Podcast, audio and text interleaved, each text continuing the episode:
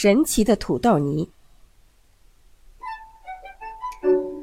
路皮奥德是一个小姑娘，她非常非常矮，非常非常瘦，她总是不觉得饿，她几乎什么也不吃，这让她的父母很不高兴。她的父母是一对叫美食家的巨人夫妇。路皮奥德对他们来说是那么小。美食家巨人夫妇有着丰满、红润、富有弹性的脸，他们的手臂胖乎乎的，他们的肚子圆滚滚的。他们喜欢大吃特吃，尽可能的多吃。一顿火锅能让他们兴奋不已，一块奶酪可以让他们高兴的手舞足蹈。他们为吃喝花了太多太多的时间，甚至忘了去散步。可怜的路皮奥德，在他们旁边，他觉得自己实在是太小了，非常的小。他感觉自己实在是太瘦了，非常的瘦。一大早，美食家巨人夫妇就为路皮奥德准备了一大盘面条。路皮奥德看见这些面条里有动物内脏、蔬菜，还有鱼，但是他不想吃。他的妈妈嘟囔着。路皮奥德，你为什么不吃啊？我不饿。路皮奥德解释说：“爸爸不开心了，看看这个孩子，还没有三个苹果高呢，瘦得像根跳绳。瞧瞧这可怜样。”然后他命令道：“吃，或者去睡觉。”于是，路皮奥德去睡觉了。到了中午，一切又重新开始。这一次。美食家巨人夫妇为路皮奥德准备的是一堆像小山一样的土豆泥。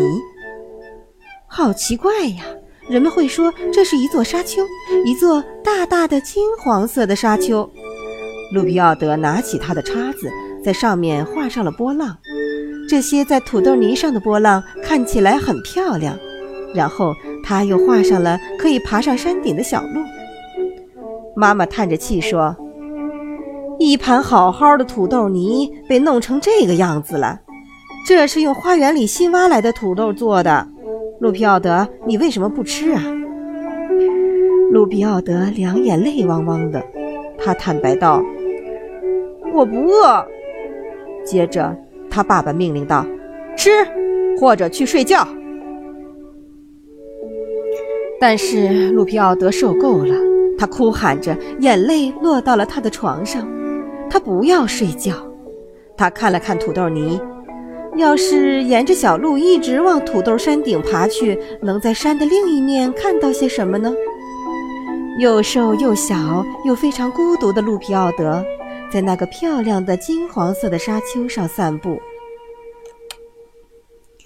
这些沙子是那样的柔软和温暖，它们在他的脚下滚动着，痒痒的，很舒服。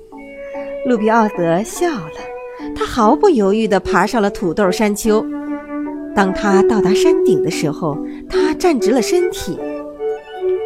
哦，路皮奥德发现一群野马在另一片沙滩上奔驰，它们漂亮的白色和金色的马蹄下面溅起一片片的波浪。啊，多么舒服啊！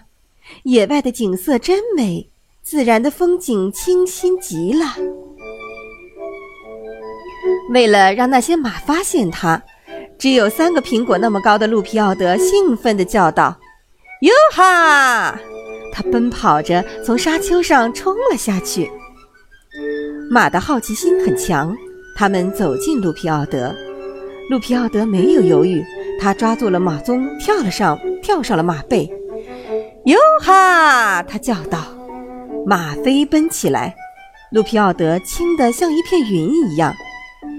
一只玫瑰色的火烈鸟跟着他们一起飞，它把一根羽毛插在了路皮奥德的头上，那根羽毛遮住了他身后的一大片阳光。但是路皮奥德一点儿也没有注意到这些，他正玩得起劲呢。路皮奥德听任他的马走进了大海，温暖的海浪舔着马蹄。路皮奥德说：“在这里洗个澡一定很舒服。”说到做到，那调皮的马一下子撂了个蹶子，把它扔到了水里。路皮奥德大笑了起来。他陶醉地洗着澡。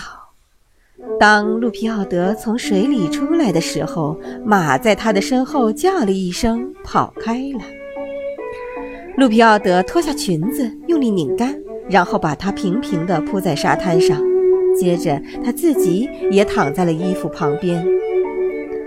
哦，太阳温暖地照在他的身上。路皮奥德要休息一下，顺便等裙子晒干。当路皮奥德醒来的时候，他吃了一惊，太阳已经下山了。他穿裙子的时候，有什么东西在他的胃里动了一下，还有一些奇怪的声音。那是一种很响的声音。路皮奥德嘟囔的：“我，我，嗯，我想我确实饿了。”他仔细听了听，确认了一下，然后他说：“是的。”是这样的，我饿了。路皮奥德飞快地从沙丘的另一边往回走，他顺利地跑回自己的盘子边。只有三个苹果高的他宣布：“爸妈妈，我饿了。”对美食家巨人夫妇来说，这是多么令人高兴的事儿！他们拿走了那盘凉了的土豆泥，妈妈快速地在平底锅里打鸡蛋。而爸爸趁这个时候换上了干净的桌布，好吃的炒蛋被放进了盘子，真好，这样真好，不用别人提醒，他大喊一声：“吃！”路皮奥德不再拒绝吃东西，他甚至有了非常好的胃口。对美食家巨人夫妇一家来说，这真像是一个节日。一天，两天，三天，第七天，路比奥德又不想吃东西了。美食家巨人夫妇威胁他要把他放到床上。路比奥德不再哭了。他看了看他的盘子，多么饱满的花菜，好神奇呀，就像一朵云。路皮奥德拿起他的叉子，他从这朵很大的云跳到了另一朵云上。对他来说，这可以被他当作飞毯。又瘦又小又非常孤独的路皮奥德参观了云的国度。当他回来的时候，只有三个苹果高的他叫道：“爸爸妈妈，我饿了。”